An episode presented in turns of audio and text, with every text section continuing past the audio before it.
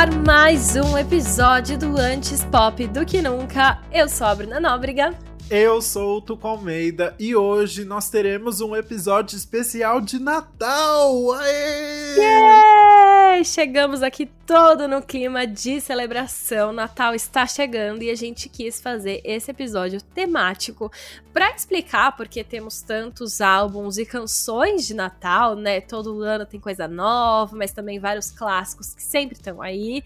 E também comentar por aqui vários álbuns importantes, álbuns com histórias legais e também os nossos favoritos. Ai, eu amo muito, já tô aqui com a minha toquinha, esperando a ceia ficar pronta. Então, bora começar.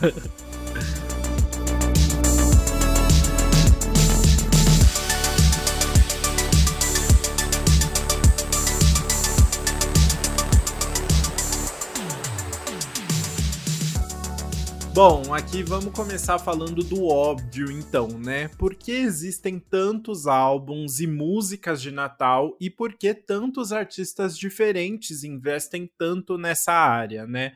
É, alguns artistas juram de pé junto que a razão por trás disso é gostar genuinamente dos seriados de fim de ano.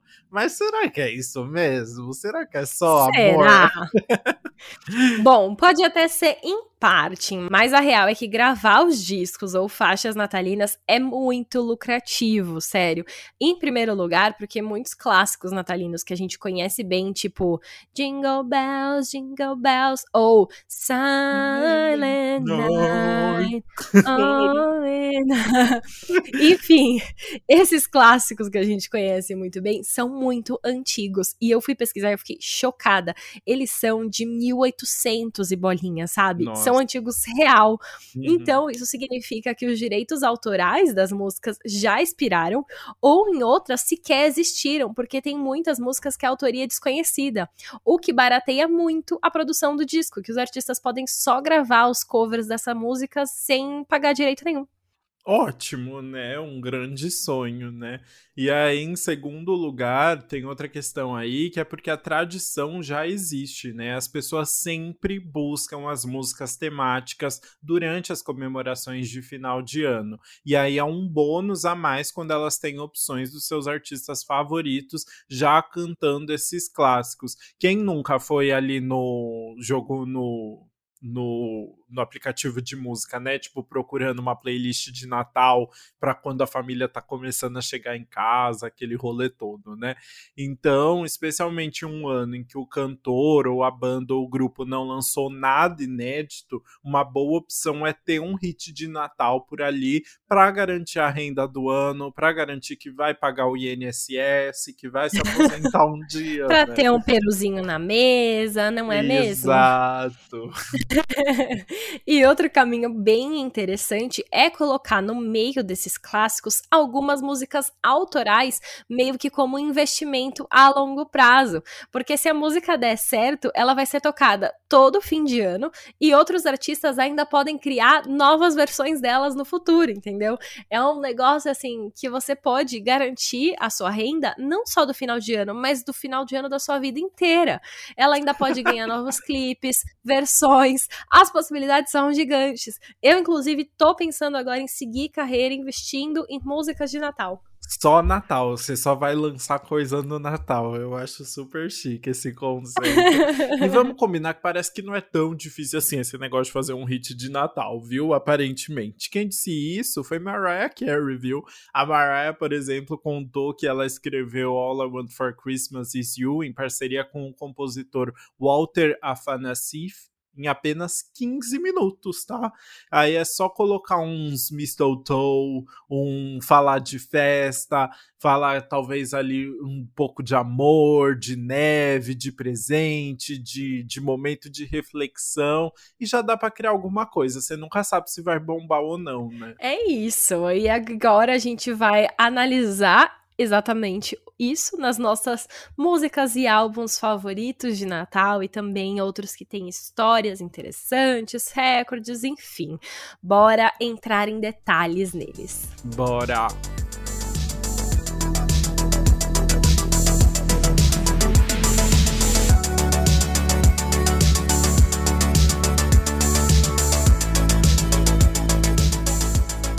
Bora começar então com a nossa categoria para analisar os recordes de Natal. E aí, já que a gente falou dela, vamos começar com uma das maiores músicas de Natal de todos os tempos, que é All I Want for Christmas Is You, da Mariah Carey. Tudo! Essa música foi lançada em 1994 no álbum Mariah Carey Merry Christmas e é o sucesso absoluto nessa época do ano. Mariah virou a rainha do Natal por causa dessa música. Esse foi o maior investimento a longo, longo prazo que ela podia ter criado para a vida dela, né? Mariah só precisa trabalhar no Natal hoje em dia. Não, eu acho maravilhoso. Nem o Papai Noel tem uma vida tão tranquila assim. Né? o Papai Noel trabalha pra caramba. Tanto é que no dia 25 de novembro de 2019, a Mariah entrou para o Guinness com três recordes mundiais. A de canção de Natal barra Ano Novo mais bem colocada no ranking americano a, da Billboard Hot 100, a que mais vezes chegou no top 10 do Reino Unido, além de ser a faixa mais reproduzida em 24 horas por uma artista mulher no Spotify. Ou seja, muitos recordes de uma vez só, né? Não, demais. E aí, eu falei de investimento a longo, longo prazo, porque além de fazer sucesso por conta própria, All I Want for Christmas Is You já ganhou muitas versões. Tem uma de Glee que eu amo, que tá lá bombando. Tem uma que a própria Mariah regravou com Justin Bieber. Tem cover de Fifth Harmony, Michael Bublé e até My Chemical Romance. Assim, são tantas versões, cada um canta de um jeito. Tem mais rock, tem outras que são mais acústicas e lentinhas. Eu fico chocada com o sucesso, sério. Gente, as pessoas perdem a mão, né? Não, isso sem falar que a Mariah fez uma comemoração toda especial nos 25 anos da música, com versão nova do clipe. Foi todo um evento ali para comemorar esse momento, né? Porque assim, é só ela comemorando todos os milhões que ela fez, né? Não, total. E é, é, engraçado que além de todos esses eventos, ela fez até um especial de Natal para Apple TV Plus, uhum. que ela cantou essa música e tipo assim, ela cantou várias músicas de Natal, teve um super cenário, chamou convidadas. Aí teve a segunda versão do especial nesse ano que foi lançada também no Apple TV Plus.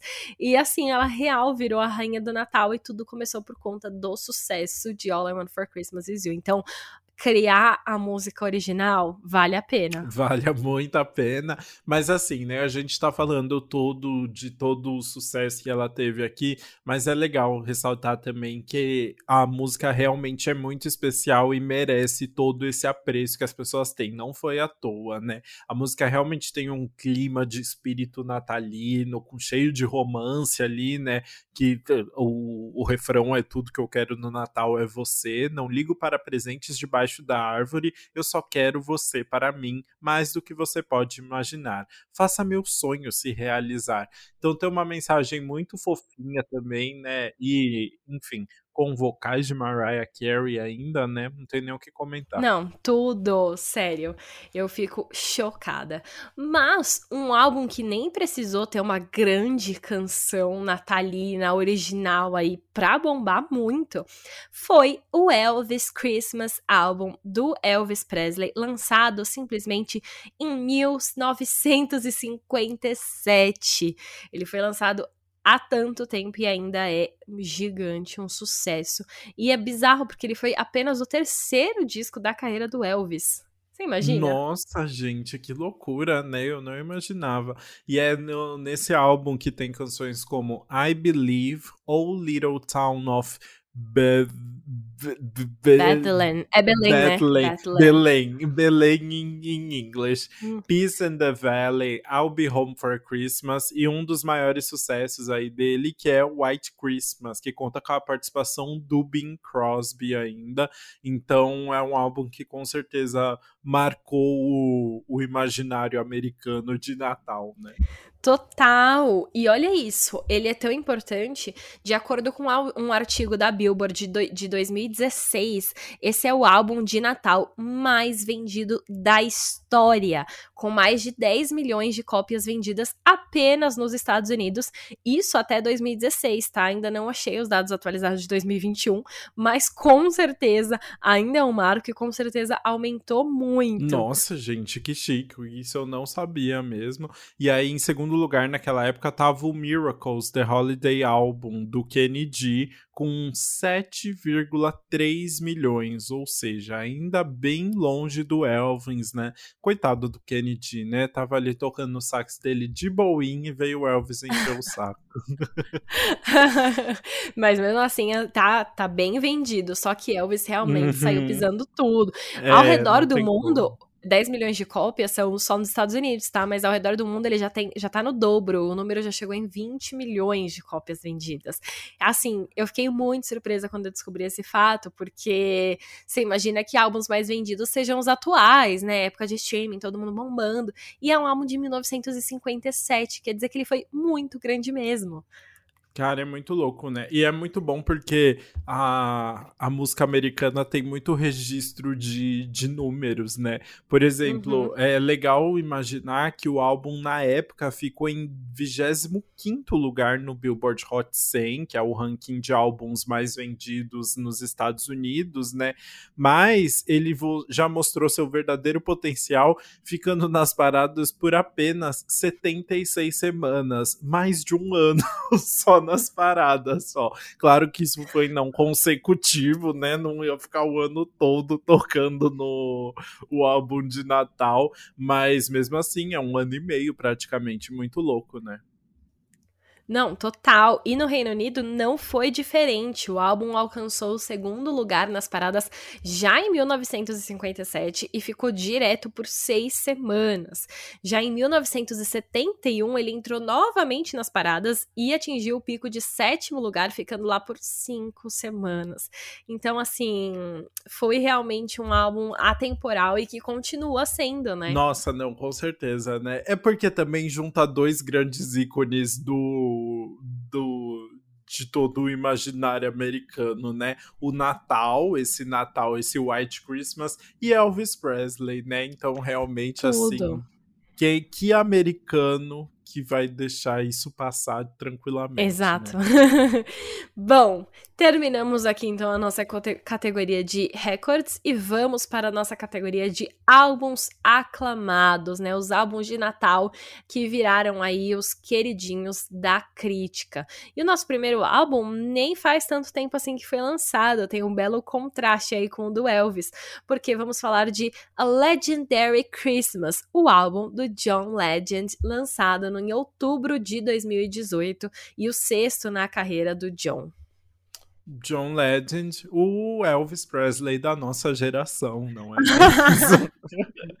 e é muito legal porque o A Legendary Christmas, ele conta com participação de artistas como a Esperanza Spalding em Have Yourself a Merry Little Christmas e apenas do Stevie Wonder, que toca gaita na primeira faixa What, a Christ What Christmas Means to Me. E foi até promovido em turnê esse álbum, muito chique, né? Nossa, sim, eu nunca tinha visto uma turnê turnê de Natal específica, mas o John Legend fez. Entre Até novembro e dezembro. Tem, isso que eu ia falar, é. você tem 15 dias para fazer é. essa turnê, né? Não, mas ele fez uma turnê ao redor dos Estados Unidos entre novembro e dezembro, já entrando no clima. E eu muito acho legal. que, assim, foi uma divulgação muito bem pensada, né? Que deu muitos resultados mesmo, né? Porque o álbum ganhou bastante público e críticas positivas também, né? Tanto que ele foi indicado até ao Grammy como o melhor álbum vocal de pop tradicional em 2020. Muito louco, né? Assim, foi realmente um, um álbum que passou desse marco de um álbum de Natal para se consolidar como um projeto real, né? Assim, autoral. De sucesso, mesmo, né? né? Aham, uhum, exatamente. Exato. E ele dividiu bem, assim, para ser autoral, sabe? O álbum tem 14 faixas, e aí são oito que são clássicos de Natal que a gente já conhece, e tem seis músicas originais, né? Mas ainda assim ele ganhou uma versão especial no Japão e uma versão deluxe com quatro faixas novas e participação da Kelly Clarkson. Então ele também foi conseguindo aproveitar esse tempo até o Grammy para divulgar mais, né? Lançar a versão especial, lançar a versão deluxe, lançar novas faixas. Ele foi incrementando o negócio aí. Muito chique. Ele pensa em tudo, né? Assim, é uma pessoa que soube se promover bem, né? Total, assim, eu, eu consigo. E sabe quem se promoveu bem também? Quem? Michael Bublé, que lançou o álbum Christmas em 2011. E este álbum também foi indicado ao Grammy na mesma categoria do John Legend, né? Melhor álbum vocal de pop tradicional, mais oito anos antes, em 2012. Mano, a categoria melhor álbum de pop tradicional é uma ótima categoria, né? É muito bom. Mas o voltando ao Michael Bublé, o álbum foi lançado em outubro de 2011 como o sétimo álbum dele e se tornou o álbum de maior sucesso de toda a carreira do Michael Bublé. Como pode, né? Será que é uma pessoa fica feliz com isso? Eu não consigo imaginar, né? Eu também não. Até janeiro de 2019, ele já tinha vendido mais de 12 milhões de cópias ao redor do mundo desse álbum. Muito louco. Não, sim. E no Spotify, o álbum é o mais ouvido de Natal na plataforma até hoje, com mais de 1 bilhão e 800 milhões de Bi... streams. Nossa, quase 2 bilhões já. Sim bizarro. Mas isso tudo foi porque o Michael Bublé soube muito bem comercializar o disco. Assim, ele no começo ele já chamou artistas como a Thalia e a Shania Twain para serem feats. E aí depois ele lançou mais de seis clipes. Ele se apresentou em vários programas de TV. Fez o próprio especial dele na TV de Natal, que era o I Michael Bublé Christmas. E ele fez edições em 2011, 2012 e 2013, chamando vários artistas para participarem com ele, fazendo grandes apresentações, assim. E em 2012, ele ainda relançou o álbum com quatro faixas extras, e no futuro, assim, nos anos seguintes, ainda veio versão deluxe, DVD, versão deluxe especial com faixas extras. Aí, 2019 também ganhou mais uma versão especial aí, e esse ano, 2021, veio outra versão especial deluxe, agora especial de 10 anos do álbum assim, como pode? Ele, ele, eu acho que ele gosta de fazer sucesso com esse álbum. Eu acho que ele não acha ruim, porque ele realmente se aproveita muito disso, né? É, ele não, não é possível, né? Não, não é isso que é saber lucrar. Ele fica, soube muito. Eu acho que ele tá, assim, confortável. Ele vai fazer a música que ele quer agora, sem se preocupar em bombar, porque o dinheiro dele ele já tem ali garantido no final do ano. Nossa, não, é com certeza é uma, uma decisão de carreira aí que você tem que ser feita. É muito louco, realmente é uma indústria inteira. A gente sabe que o Natal é uma indústria, é, é o momento de venda para várias, várias áreas aí, né? Mas realmente a, a gente tem uma deveria se tornar um gênero musical, as músicas de Natal, né? de tanto investimento que elas recebem. Ah, quase são, né? Já podia ter é. uma música, no, uma, uma categoria no Grammy, assim, pelo visto. Poderia muito, ia ser ótimo. Ai, muito bom. E aí, se fosse criar uma categoria no Grammy só de músicas de Natal, já seria uma história curiosa que a gente poderia colocar na nossa próxima categoria, que são, assim, essas histórias meio interessantes, talvez bizarras, enfim, uma coisa meio doida que a gente que acabam virando músicas de Natal, mas talvez não fossem essa intenção em primeiro lugar, ou talvez tenha uma relação aí complicada. Enfim, são essas histórias curiosas envolvendo as músicas de Natal que a gente vai falar agora. Sim, histórias muito loucas. Gente, começando por uma que assim eu fiquei chocado, que é a história de John Lennon e o Natal. em 1971, John Lennon lançou Happy Christmas abre parênteses, War is over, fecha parênteses. E curiosamente, a intenção primeira do John Lennon ao compor a música não era escrever sobre o Natal, mas protestar contra a guerra do Vietnã, como já explica bem o subtítulo da música ali, e era uma questão, né, o John Lennon tinha carregava muito essas questões do pedindo fim da guerra, né? E aí a música foi lançada como single do grupo Plastic Ono Band, e aí ela ganhou diversas regravações, incluindo a lançada pela cantora Simone no Brasil, quem não lembra, né? O grande hino de Natal no Brasil, né? Não, você imagina como viralizou, virou real uma música de Natal, né? Glee canta. Parece que é uma música de esperança, né? Porque uhum. fala um feliz Natal e um feliz, é, e um feliz ano novo. Vamos uhum. esperar por um ano bom, sem qualquer medo. E na verdade, quando o John Lennon estava escrevendo, ele estava escrevendo justamente para falar sobre guerra. A gente quer um ano sem medo, sem guerra. E na verdade, as pessoas esquecem hoje em dia quando cantam, né? Então é muito legal saber a história história original dessa música. E é legal porque, assim, a, tem a parte, né, na, na versão da Simone da música, tem a questão dela falar, lembra, tipo, Hiroshima, Nagasaki, Mururoa. E Nossa. aí as pessoas ficavam meio. Sempre que essa música revive, né, as pessoas ficam, meu Deus, por que, que ela tá falando sobre, tipo, bombas atômicas?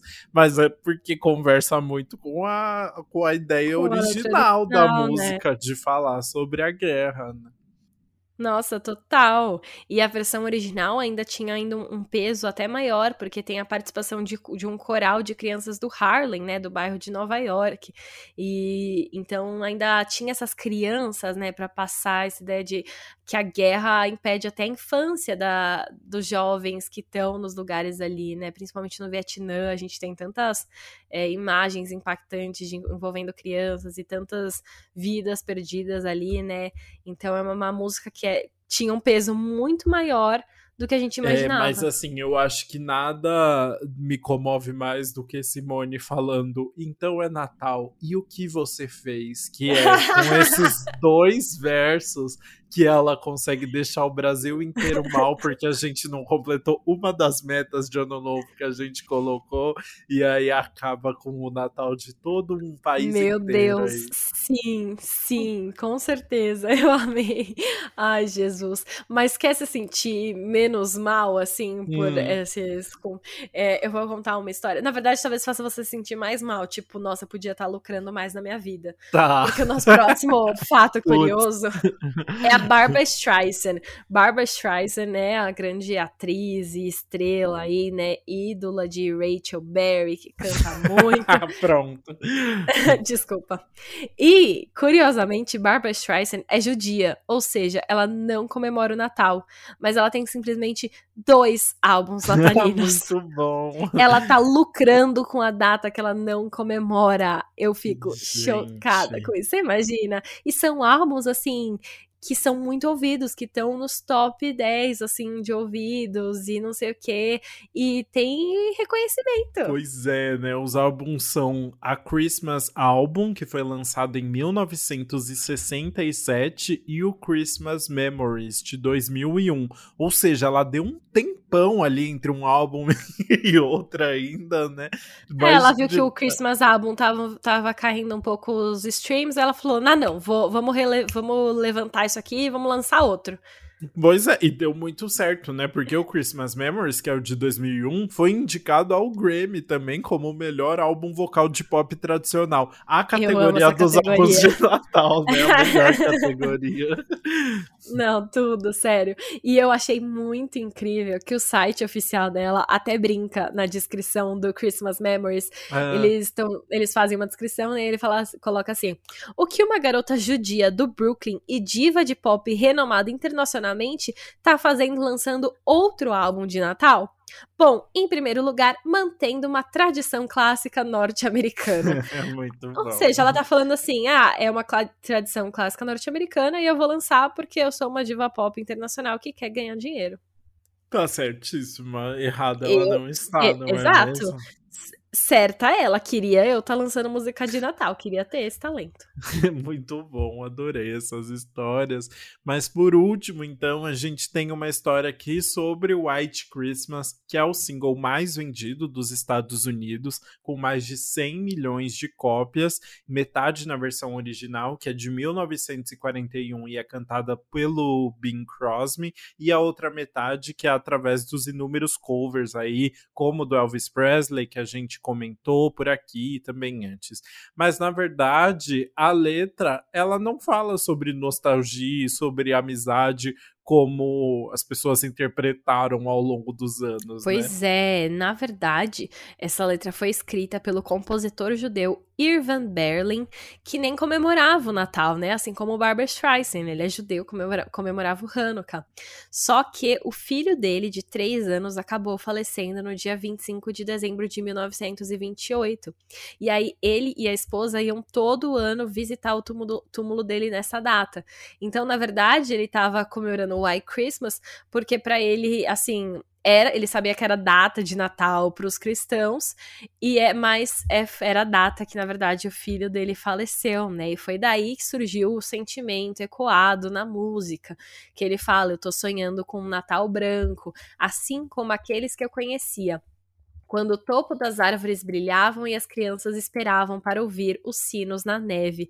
Gente, eu não tinha ideia da história Nossa. dessa música, eu fiquei tão triste. Também não, gente, pesou o clima. Mas o. Ai, só um disclaimer aqui: esse White Christmas ou Natal Branco é por causa dessa questão da neve, né? Como neva na, em grande parte dos Estados Unidos, o Natal é branco porque tá, tá nevando e não por, por questões raciais aí que pode dar ah, uma confundida. Sim. Nossa, sim. Eu nem tinha me tocado nessa, nesse pequeno detalhe, mas é verdade. Cara, e é tão louco porque essa música ela é tão forte, né? Assim, tipo, tem uma composição realmente tão bonita que ela chegou a ganhar o Oscar de melhor canção original escrita para um filme, porque ela acabou parando no musical Holiday Inn de 1942. Então, assim, essa música sim poderia ganhar um EGOT só ela, né? É verdade, tinha todo o potencial aí, né? Foi parar no musical, ganhou Oscar, dava pra ter ganhado mais ainda. E assim, cresceu demais, né? As pessoas cantam até hoje. E outra música que a gente não tinha nem ideia do significado original e que agora ganhou uma coisa totalmente nova na minha cabeça. É verdade, muito bom. Adorei. Bom, agora a gente pode então finalmente falar sobre as nossas músicas favoritas de Natal, né? O Lucas tem um coração de gelo, não gosta muito de Natal, é, então... mas eu tenho então. muitas músicas favoritas de Natal, então eu estou doida para comentar todas. Chegou a hora de eu revelar, né, essa, esse grande sintoma meu aí, do, esse meu grande sol em gêmeos. Eu não sou um grande fã das músicas de Natal. Eu acho divertido, tipo assim, por exemplo, dia do Natal, que aí eu entro muito no clima da comilança, aí eu sou a pessoa que bota alguma playlist lá tocando, mas que dura cinco minutos e depois eu vou desligar. então, eu não ouço muito as músicas de Natal. Por isso eu vou até começar falando o, a minha favorita aqui, porque é bem, vai ser bem rapidinho para mim, uh, eu, eu sou né, um grande fã de pop. Quem eu mais acompanhei, assim, dentro da, das músicas de Natal foi a Ariana Grande, né? A Ariana, como uma grande fã de Mariah Carey, fez uhum. o seu uhum. trabalho, lançou dois EPs de Natal, na verdade, que é o Christmas Kisses e o Christmas and Chill. O primeiro foi de 2013 e o segundo de 2015 e aí depois ela deu uma quietada e não lançou mais. E eu gosto muito do primeiro, que é o Christmas Kisses, que é onde tem músicas tipo Santa Baby, tem a regravação de Santa Baby, de Last Christmas, que é escrita pelo George Michael, então tem muita coisa legal. E tem o Santa Tell Me também, que é uma música muito divertidinha, assim, uma composição que tem Ariana Grande no meio e que é uma, uma música bem divertida que eu gosto bastante. Então, quem quiser aí uma versãozinha mais pop de do Natal, pode apostar sempre nos, nos dois EPs de Ariana Grande, que são bem divertidos tem vocais maravilhosas, mas tem Ariana Grande sendo muito divertida também. Eu lembro que ela lançou uns clipes também que, assim, são muito engraçados, tipo, bem... A, é, é a mistura perfeita de Natal, fofinho, mas com Ariana Grande usando mini saia, sabe? Do jeito dela, assim.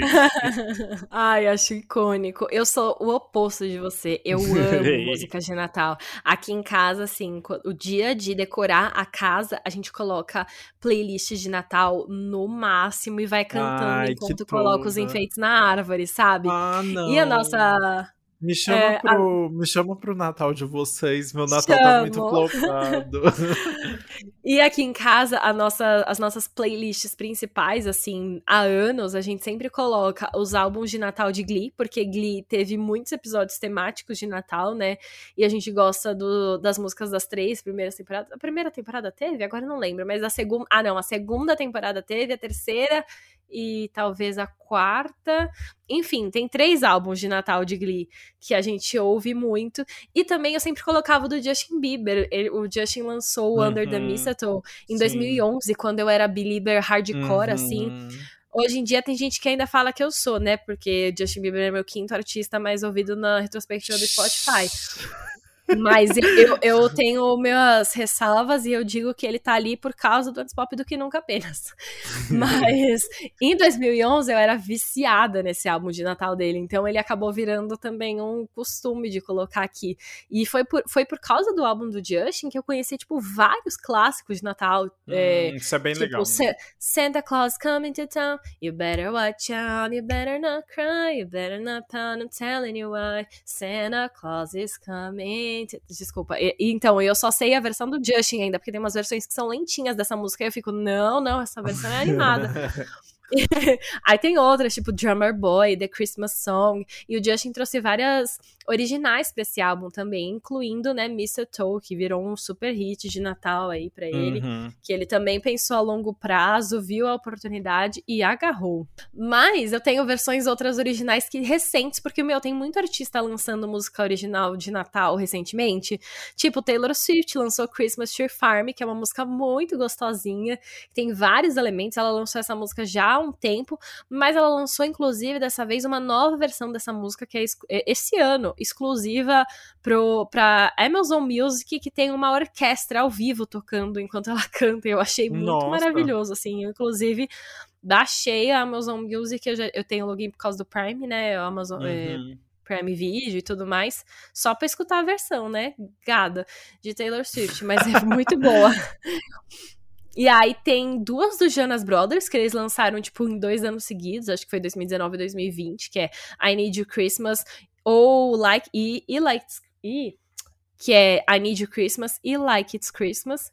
E eu, tô, e eu ouvi muito desde o ano passado The Perfect Gift, que é uma música que o Joshua Bassett escreveu e cantou em High School Musical The Musical The Series. Olha, e aí, porque o primeiro episódio da segunda temporada é de Natal, e aí essa música é o presente que ele dá pra personagem da Olivia Rodrigo, quando eles ainda namoravam, de Natal, assim. Então é uma cena muito fofinha e a música é super fofa também.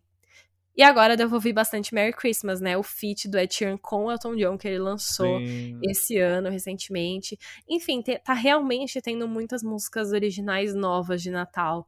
Eu acho que, não sei se teve algum outro evento que surgiu ou se já surgiram antes e eu não reparava, mas agora eu tô percebendo um boom, sabe? Acho que talvez por toda essa questão, né? Depois de tanto tempo em casa, as pessoas querem muito um, é, um alívio. Mensagens, é, mensagens positivas, assim, sabe? E aí acho que o Natal Sim. vai ser esse grande momento, assim, de alívio para as pessoas.